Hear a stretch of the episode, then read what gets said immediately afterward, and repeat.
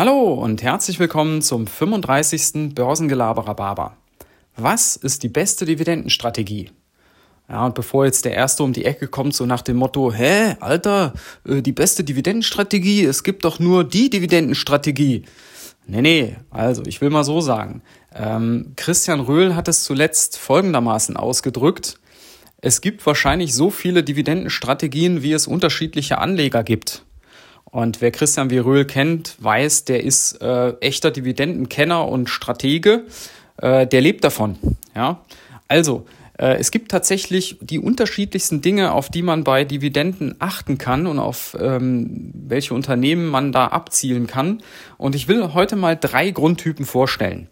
Also, erstens, man guckt nach Unternehmen, die eine möglichst hohe Dividendenrendite haben. Also jenseits von vier bis fünf Prozent. Es gibt ja durchaus Unternehmen, die schütten Richtung ähm, 8, 9 Prozent, zum Teil 10 Prozent aus, also Dividendenrendite 10 Prozent. Und da ist man eben bei so Werten wie zum Beispiel äh, Royal Dutch Shell, wohlgemerkt vor der Kürzung, ähm, oder auch bestimmten REITs, das sind so sowas wie Dividendenfonds, oder auch bestimmten Versorgern. Also eine möglichst hohe äh, Dividendenrendite. Zweitens, man schaut, welche Unternehmen schütten denn schon möglichst lange Dividenden aus. Welche Unternehmen haben eine lange Historie und ähm, denen ist das dann offenbar ja sehr wichtig, Dividenden auszuschütten. Und da ist man bei diesem Thema Dividendenaristokraten, also Unternehmen, die schon mehr als 25 Jahre Dividenden ausschütten und zum Teil ja auch steigern. Und da ist man so bei den Klassikern, sowas wie Coca-Cola oder Procter Gamble.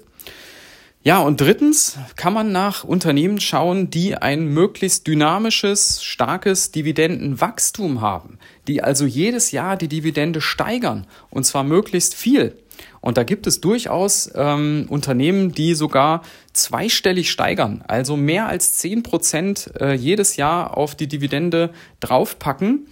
Und ähm, da ist man eben bei so Unternehmen wie zum Beispiel Starbucks in der Vergangenheit, Apple, Microsoft, aber auch Nike. Also guckt da mal rein. Die steigern wirklich seit Jahren die Dividende. Aber auch sowas wie Unilever ist auch so ein Klassiker. Ja, also ähm, das sind so diese drei Grundtypen, wobei es da sicherlich noch die unterschiedlichsten Ausgestaltungsmöglichkeiten gibt. Und äh, jetzt ist ja die Frage, welche Strategie ist jetzt die beste? Naja, und ähm, ihr könnt es euch wahrscheinlich schon denken, äh, das kommt drauf an, welches Ziel ihr habt. Also wenn ihr jetzt ähm, noch relativ am Anfang eures Lebens seid, dann macht es vielleicht eher Sinn, sich Unternehmen ins Depot zu packen, die die Dividende kontinuierlich steigern, damit ihr in einigen Jahren ähm, ja, eine richtig schöne Rendite habt. Also wenn ihr mal überlegt, ein Unternehmen steigert im Jahr um äh, 7%, dann heißt das, dass sich die Dividende alle 10 Jahre verdoppelt. Und wenn ihr einen Anlagehorizont habt von 30, 40 Jahren, dann kommt da am Ende schon ganz schön was raus.